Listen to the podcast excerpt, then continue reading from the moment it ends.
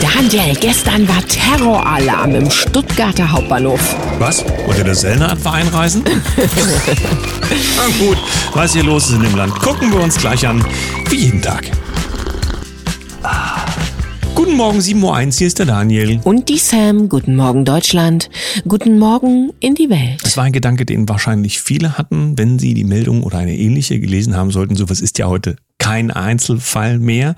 Und es gab diverse Aufarbeitungen, Gegenüberstellungen, auch grafisch, ja, zu dem Martin Sellner, der ja hier nicht ins Land darf und dass sonst eigentlich jeder hier rein darf, ganz egal wer und wer hier schon im Land ist und welche Reden hält, auf welchen Podien, spielt irgendwie alles nicht so wirklich eine Rolle. Es sei denn, es ist rechts. Dann, naja. Du weißt schon, genau. Was haben wir dann für eine Woche, ein Datum, einen Tag, also den Montag? Genau, willkommen beim Wochenstart 29. Januar 2024 und dann tauchen wir mal ein in Ja. den täglichen Wahnsinn. Ich wollte gerade sagen, in der Welt des Wahnsinns, ich komme mit der Berliner Zeitung, Biden stoppt neue LNG-Exporte. Woher bekommt Deutschland nun Flüssigerdgas? Sollen wir gleich mit Analyse anfangen? Ja? Ja, fang mit der Analyse an, bitte. Nachdem uns ja quasi der, der alles vergisst, erzählt hat, er ist sich ganz sicher, dass Russland uns das Gas abgedreht hat, was nicht stimmt. Und er ja auch uns nicht so richtig erzählen will, wer dieses Boppel, Doppelwumms in der Ostsee, ja, wer das hergestellt hat, ähm, hat man quasi diesen zuverlässigen Lieferpartner, der auch nach dem Doppelwumms nochmal seine Lieferbereitschaft bekräftigt hat, den hat man hier rausgeworfen, hat sich auf dieses LNG gestürzt kann man nicht sagen, denn der Scholz war ja dabei, als der Biden in den USA erzählt hatte, dass man Nord Stream hier quasi nicht zulassen wird. Genau dorther hat man sich nach dieser Drohung das LNG besorgen lassen unter Ansage. Ja, das entscheidet man ja nicht selbstständig. Und damit hatte man jetzt einen zuverlässigen Lieferpartner bis heute und ist jetzt äh, irgendwie ange, wie heißt denn das, schmiert, angeschmiert? Angeeiert oder so. Na gut, Na gut, ich wollte es halt nur mal erwähnt haben. um die Versorgung des Landes, um mehr geht es ja nicht und dafür haben wir ja die fähigsten. Wenn wir bei diesem Kindergarten bleiben wollen, schauen wir mal in die Bundespressekonferenz. Das ist ja auch ein Ort, der mittlerweile als Satireclub herhalten könnte. Du weißt schon, auf die richtigen Fragen gibt es ganz andere Antworten. Und so hatte wieder einmal Florian Warwick, der ja nun, denke ich mal, mittlerweile ein bekanntes Gesicht geworden ist, wenn es um fragwürdige Fragen und unangenehme, äh, unangenehme Fragen an das Podium geht. Der hatte doch tatsächlich gefragt, wo denn die Beweise sind für diese russische anti-deutsche und anti-EU-Kampagne, Missinformation, Disinformation, schon weiß schon auf auf X hatte ja Russland angeblich ja ganz schlimme Sachen gemacht, sodass diese Unzufriedenheit hier im Land dadurch entstanden ist. Florian Warbeck hatte nachgefragt, äh, wo genau die Beweise jetzt sind, leg doch mal vor. Und Antwort gab es keine. Und als die Nachfrage kam, ob sie das nicht sagen können, weil sie es nicht sagen können oder weil es das gar nicht gibt, war die Antwort darauf sinngemäß, ähm, Das müssen das, wir erstmal prüfen. das prüfen wir, das reichen wir dann nach. So, da sind wir also angekommen in diesem Land, nicht vergessen, ja, die kriegen alle öffentliches Geld und sind eigentlich Diener der Menschen dieses Landes. Ja, Geld fehlt an den richtigen Stellen. Es ist mal wieder eine Firma insolvent. Und zwar 120 Jahre alter Glashersteller Ritzenhoff. Der ein oder andere wird ihn kennen. 430 Angestellte sind damit betroffen. Ein Jahresumsatz von 60 Millionen Euro und eben ähm, ein mittelstarkes Unternehmen muss jetzt, ja, wie würde doch Habeck sagen? Er produziert einfach nicht mehr. Insolvent ist er ja gar nicht. Dann gehen wir hier mal nach ähm, Paris.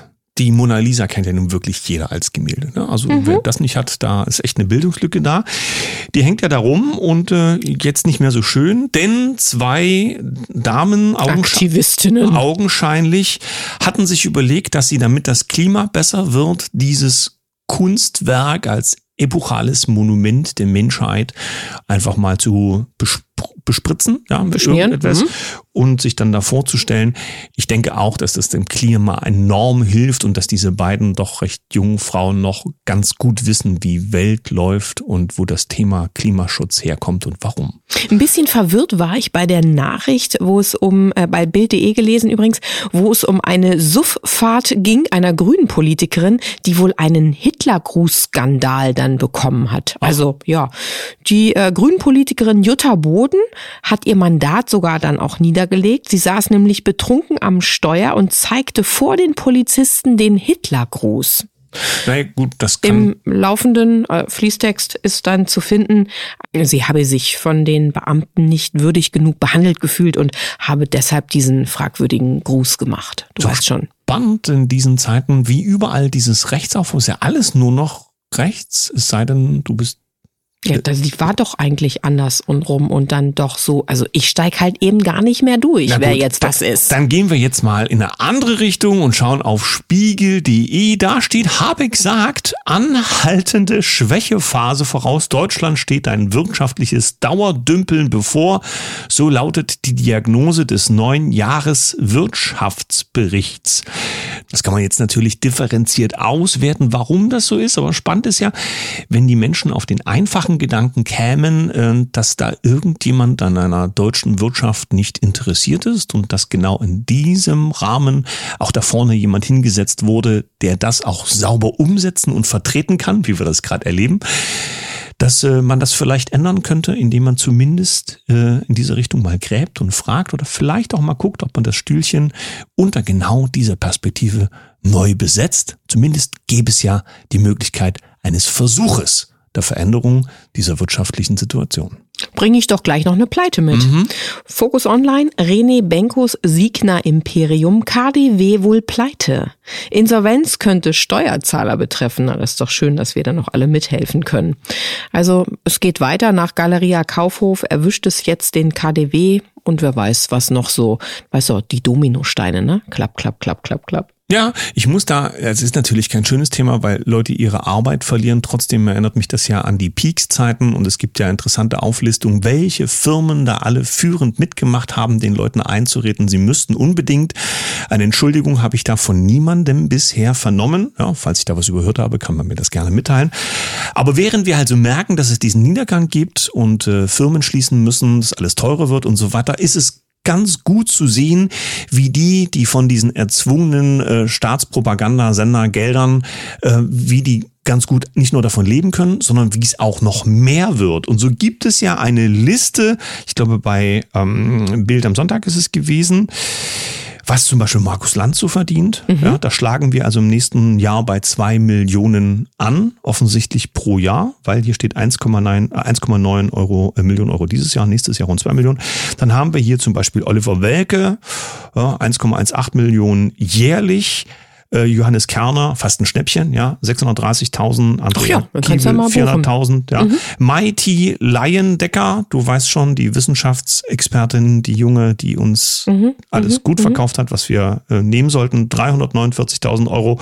Ja und, billig. und, und der Punkt ist der, guck dir diese vielen äh, Nullen an, in dem Sinne von Zahlen oder wie groß eben diese Gehälter alle sind. Und was sie so publizieren? Ja, Da setze ich mal gegen, dass bei Apollo News ähm, geschrieben steht, über drei Millionen Haushalte in Deutschland zahlen keine Rundfunkgebühren mehr.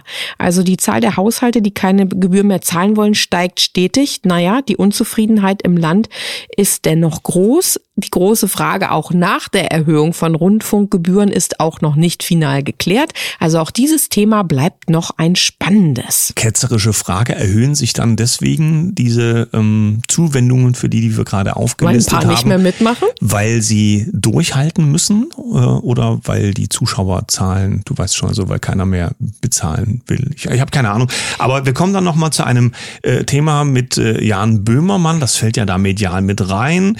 TV-Satiriker.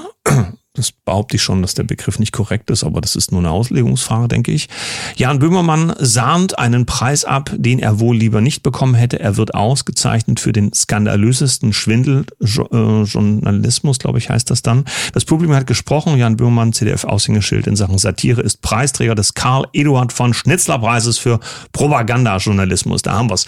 Karl Eduard von Schnitzler war ja der Mann vom Schwarzen Kanal in der DDR, der ja quasi uns DDR-Bürgern erklärt hat, äh, was das äh, Westfernsehen da so mit uns macht. Er hat nicht bei allen Sachen falsch gelegen, sage ich jetzt mal vorsichtig, aus heutiger Sicht neutral betrachtet. Aber spannend ist ja der Umstand, dass so jemand wie der Böhmermann aus so einer Institution wie das ZDF einen solchen Preis bekommt. Das beschreibt eben, wo wir angekommen sind, ganz egal, ob Satire dran steht oder nicht. Zwei Sachen möchte ich gerne noch mitbringen. Und zwar zum einen hat unsere Frau Baerbock wieder alles gegeben. Beim Fokus Online ist es nachzulesen. Also es sollte eine Reise, eine Rückreise von ihr geben. Und weil sie unbedingt drei Stunden schneller zu Hause sein wollte, hat sie sich mal einen Extraflieger geschartert. Ja, also von Kopenhagen nach Berlin, um drei Stunden eher zu Hause zu sein, lässt Baerbock extra Luftwaffenpiloten einfliegen. Allerdings durfte die A340 Crew in Kopenhagen diesen Flug wegen der gesetzlich vorgeschriebenen Ruhezeiten für Piloten nicht ausführen. Daraufhin musste eine neue A340 Flugbesatzung mit einem zweiten Regierungsflieger von Köln nach Kopenhagen, Luftlinie 645 Kilometer, eingeflogen werden, um die vom Auswärtigen Amt gewünschte frühere Abflugszeit erfüllen zu können. Der zweite Regierungsflieger klärt kehrte dann leer nach Köln zurück und so weiter und so weiter. Ja, das da kann man schon mal einen Knoten in die Zunge kriegen wegen, bei solchen Nachrichten. Wegen des Klimas müssen wir hier alles aufgeben ja. und Madamchen braucht äh, jemanden, der ihr die Frisur macht und noch ein schickes Foto ne, für viel Geld. Das ist unglaublich. Ja, das Foto ist beim Artikel auch direkt dabei. Wie schön. So, ein letztes, und da muss ich sagen, wow, ähm, Frankreich hat's vorgemacht. Keine Erhöhung, Steuer auf Agrardiesel. Die französische Regierung knickt nach Bauernprotesten ein. Die Jungs haben natürlich auch alles an Scheiße abgekippt, wenn ich das mal so frech sagen darf. Im wahrsten Sinne des Wortes. Was ja. so zu kriegen war. Mhm. Und äh, entsprechend haben sie es wohl erstmal hinbekommen. Die Steuer auf Agrardiesel wird dann in 2030 eben schrittweise bis dahin erhöht. Ist jetzt auch kein so ein also richtiger im, Erfolg. Im verträglichen Maße, ja, es wird jetzt so kennt. portionsweise Vielleicht geliefert. Aber es sollte unsere Jungs motivieren, unsere Bauern. Ähm, und vielleicht passiert da ja auch noch ein bisschen was, nicht gleich den Kopf wieder in den Ackerboden zu stecken. Ja, oder vielleicht sollte Frankreich besser dieses Durchsetzungsprinzip anwenden, wie man das bei uns kennt. Ja, du machst drei Schritte vor, zwei zurück, ja, machst ein großes Szenario auf, wie schlimm das wäre, wenn der Sprit fünf Euro kosten würde. Dann kostet kostet er nur 2,20 Euro und alle sind erleichtert, dass es doch nicht so schlimm kommt. Das funktioniert hier nach wie vor ganz gut. Gut, kommen wir doch lieber mal zum zweiten Teil der Sendung. Mhm. Für unseren heutigen Gast gibt es eine ganz typische Redewendung, die, naja, den wenigsten Menschen gefällt. Die Redewendung heißt, bitte mal schön weit aufmachen.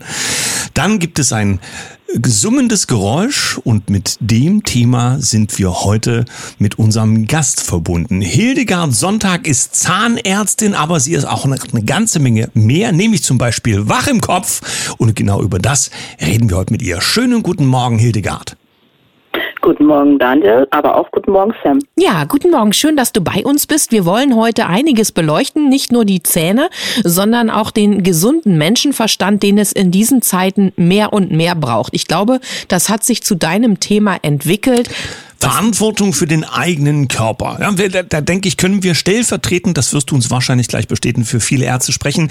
Dieses Informationszeitalter führt ja dazu, dass viele sich zu Hause schon mal selbstständig mit ihrem Doktortitel ihre Krankheit raussuchen, die Diagnose und Bei auch Dr. Google und auch gleich die Lösung und der Arzt kommt dann bloß noch äh, in Frage, um sozusagen die Therapie abzusegnen. Das ist, glaube ich, ein ziemlich problematisches Szenario.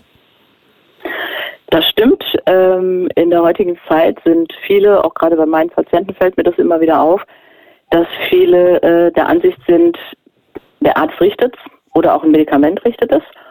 Und sie beschäftigen sich gar nicht mehr selber damit, dass vielleicht auch andere Ursachen für ihre Krankheiten vorliegen können. Wie ist denn das für dich in der C-Zeit gewesen? Du bist ja eigentlich schon immer vielen ähm, Viren, wenn sie denn gibt, und anderen Schleudern ausgesetzt gewesen. Ähm, wie hast du das empfunden, als das losging mit der Pandemie und wie bist du da durchgesteuert?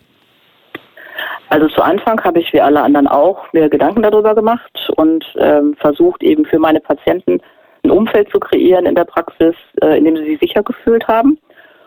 Und ich weiß gar nicht, wann das war. Es war relativ zu Anfang, ähm, kam mir dann in den Kopf, dass ja jeder Patient, der bei mir meine Praxis betritt, für mich unberechenbar alle möglichen Krankheiten mitbringt. Mhm. Und diese Krankheiten, da ich ja äh, als Schutz nur eben meine Brille, Mundschutz, Handschuhe habe und noch einen Kittel und Desinfektionsmittel. Und das Schlimmste, was es überhaupt dort äh, Dr. Lauterbach gibt, ist, äh, ich habe jede Menge Aerosol. Mhm. Ja, und das Ne, da sind ja dann die Viren, wie auch immer, äh, in der Luft. Und ich bin dem also permanent ausgesetzt, mittlerweile seit 30 Jahren. Und ich habe das überlebt. Und wenn man so durch die C-Zeit guckt, es gab sehr wenig tote Zahnärzte. Also ist es im Grunde, kann man das so durchaus in Frage stellen. Das hat mir dann meine Unsicherheit genommen und dann konnte ich relativ entspannt da durchgehen, habe meine Mädels ihre ganz normalen Schutzmechanismen weitermachen lassen und habe meinen Patienten versucht zu vermitteln, ähm, da kann man durch, ja, und man äh, muss eigentlich keine Angst haben. Und das ist auch gut angekommen, weil ich habe auch dann nicht äh, Patienten abgewiesen, dass meine Kollegen viel gemacht haben oder dass irgendwelche Sonderaktionen und habe dadurch einen relativ entspannten behalten. Wie ist denn das so gewesen bei dem Corona-Thema? Sind die Menschen weniger zum Zahnarzt gegangen? Wenn ja, hast du das nachträglich gemerkt, ob beim Elfenbein dann sich irgendwas entwickelt hat? Also es ist schon, ähm, ja, ein Teil ähm, hatte schon Angst. Weil das Witzige war, die kamen dann äh, mit FFP2-Masken in die Praxis, saßen im Stuhl und haben die dabei dann abnehmen müssen weil es geht ja sonst nicht. ja, sonst Dadurch kann nicht ich ja durch. nicht behandeln. äh, ja, manchmal musste man es erwähnen, manchmal war das automatisch und dann war das irgendwie auch gut. Mhm. Ja, dann war da gar nicht mehr so viel äh, der Gedanke. Um die Krankheit an sich haben sich schon viele Gedanken gemacht. Ich hatte auch sehr ängstliche Patienten, äh, mit denen man dann vorsichtig versucht hat, ein bisschen zu sprechen. Aber es gab halt auch Aufgeklärte, wenig, aber die gab es auch. Und ähm, ja, man musste halt immer versuchen, das Umfeld so zu schaffen, dass es für den Patienten so war, dass sie sich sicher gefühlt haben. Und das habe ich, glaube ich, ganz gut geschafft, weil so viel weniger hatte ich gar nicht zu tun. Und wenn du jetzt so zurückblickst auf die letzten Jahre für dich, was hat es in deiner persönlichen Entwicklung gemacht? Was ist dein Stand? Was tust du heute auch als Ärztin? Denn du bist ja eine von denen, die sagt, die Menschen müssen wirklich zurückkommen zur Selbstverantwortung für ihren Körper. Also ich habe für mich ähm, ja, mich durch die, die Zeit ähm, auch natürlich alternativ informiert, habe ähm, mich mit Stefan Lanka beschäftigt, jetzt mittlerweile mit Next Level. Dann beschäftige ich mich mit Lothar Hirneise, das ist ganzheitliche Krebsberatung, mache da auch äh, einen Kurs. Und vieles hat sich da für mich komplett verändert. Also meine ganze Einstellung zu meinem medizinischen Wissen. Etliches musste ich einfach ja, an der Seite tun und sagen, okay, war nett, musste ich mal lernen, aber ähm, ist so jetzt nicht. Aber ja, ich bin da noch auf dem Weg. Ja gut. Ne, und da gibt das äh, ist ja eigentlich jeder, der sich intellektuell sozusagen äh, tatsächlich mit Anspruch bewegen will, der sagt, ich bin nie fertig in der Erkenntnis, sondern es kommt immer was Neues dazu. Trotzdem genau. habt ihr Ärzte ja das Problem, dass es Leitlinien gibt oder sagen wir es einfach ausgedrückt, Behandlungsvorschriften, die also sagen, im ja. Fall X ist äh, Knopf Y zu drücken. Ähm, da kommt man jetzt nicht einfach so vorbei, denn wenn es in dem Zusammenhang dann mal Probleme gibt, dann ist, glaube ich, der Arzt der, der das Problem auf dem Tisch hat. Richtig, auf, das ist auf jeden Fall so. Das ist in ähm, einigen Fällen bei mir auch. Was ich allerdings für Möglichkeiten habe, ist natürlich ähm, Aufklärung mhm. oder Anregung. Ja, da muss man halt auch gucken. Nicht jeder äh, Patient möchte das. Manche, die sind da fixiert auf, auf ihre Behandlungsmethoden. Das ist für mich manchmal sehr schwierig. Vor allem, wenn man so weiß, was die Behandlungen dann so wirklich machen. Aber das muss man dann stehen lassen. Aber wenn die Möglichkeit besteht ähm, oder dann ein fruchtbarer Boden ist, ähm, dann sähe ich dann natürlich gerne Informationen oder gebe Tipps oder gebe auch, auch Dinge mit, ja, zum Beispiel CDL oder DMSO. Ich habe mehrere Bücher gekauft äh, von Andres Kalka, habe die verteilt an meine Patienten. Oder auch das DMSO-Buch gebe ich mit. Also solche Dinge, ne? dass man dann ähm, einfach Informationen weitergibt, damit der Patient dann die Chance hat oder zumindest die Möglichkeit bekommt, selber nachzugucken, ja, oder sich selber dann in dem Bereich mal zu informieren. Ich sage auch dazu, dass das eben, ähm, wie das im, im Internet dann bei Google zu finden ist, was dabei steht. Ähm, und ja, dass der Patient halt dann selber entscheiden muss. Und mhm. etliche also, ähm, nutzen das dann auch schon. Du warnst durchaus vor Google. äh, nee, ich das jetzt nicht. Ich sage einfach, ihr werdet das da finden, da steht dann halt ist böse. Ne? Mhm. Solltet ihr euch nicht mit beschäftigen. Aber ich würde halt mal reingucken. Das klingt, klingt nach einer Zahnärztin mit Weitblick und genau so jemanden suchst du im Moment tatsächlich auch, denn es gibt viel zu tun bei euch vor Ort. Erklär das doch mal. Ja, ich habe, wir waren bis vor kurzem waren wir eine äh, Gemeinschaftspraxis und mittlerweile betreue ich halt diese Gemeinschaftspraxispatienten relativ allein und fände das natürlich schön, jemanden zu finden, der mich da unterstützen könnte. Wo, als Kollege. Wo in welchem, oder Kollegin, richtig? Da, ja, natürlich. Oder divers, oder? Nein, hör auf. Nicht, dass wir da durcheinander kommen. nein, nein, wir wollen ja jetzt, ne? Wir wollen das schön. Ist, also was ist jetzt eigentlich egal, ne? Von dem, also nur kein Hund oder Wolf oder so. Gefühlt irgendwie. Nein, in welchem, genau. in, in welchem Großraum ist deine Praxis zu finden? Äh, Im Großraum Dortmund. Großraum Dortmund. Achso, vielleicht für mhm. eure Hörer noch äh, was ganz interessant ist. Es gibt durchaus äh, viel mehr von meiner Sorte, als man meint. Und ähm, wie gesagt, also bei Bedarf äh, kann man mich auch gerne kontaktieren über euch und dann gebe ich auch das bei mir in mein Netzwerk und dann kann man auch solche Zahnärzte finden. Ja, dazu dann auch gerne die Vernetzung über die Herzwelle. Also alle, die jetzt Interesse mhm. haben, Redaktion at Herzwelle mit TZ natürlich, herzwelle432.com ist Ansprechpartner für entweder einen Kollegen oder eine neue Kollegin und auch für die Fragen, die an dich gerichtet werden, wenn jemand einen wachen Zahnarzt in seiner Region sucht. Denn du bist da aktiv in einem größeren Netzwerk von denkenden Zahnärzten. Richtig, sowas gibt's auch. Wir haben noch ein bisschen mehr auf dem Zettel, nämlich, das hast du uns geflüstert, dass Leute nicht nur vor dem Zahnarzt Angst haben, äh, der Behandlung wegen, sondern weil sie ja auch zum Thema, was in diesen ähm, Dingen, die ja verabreicht werden, heute mittlerweile so drin, drin sein kann, dass sich da viele Menschen Sorgen machen drüber. Darüber werden wir in der nächsten Sendung miteinander sprechen, denn ich denke, da gibt's ein paar Sätze dazu zu sagen. Vielen Dank für heute, liebe Alles Hildegard. Klar. Wir hören uns also noch einmal wieder. Alles klar, mit einem Lächeln. Mit einem Lächeln. Kann ich mir jetzt aus dem Körbchen was aussuchen? Nein, du darfst ja zwei Stunden nichts essen. also meine Erinnerungen sind sehr positiv an meinen Zahnarzt. Als ich so eine kleine war, da durfte ich dann immer aus dem Körbchen Warte ein mal, kleines helf, Geschenk nehmen. Ich helfe deine Erinnerungen mal auf den Sprung. Nö, nö, ich bin da resistent. Ah, ich habe das wegmeditiert schon damals. Ihr könnt ja in die Kommentare schreiben, was dieses Geräusch mit euch macht. Wir wünschen euch einen schönen Montag. Mit einem Lächeln. Tschüss.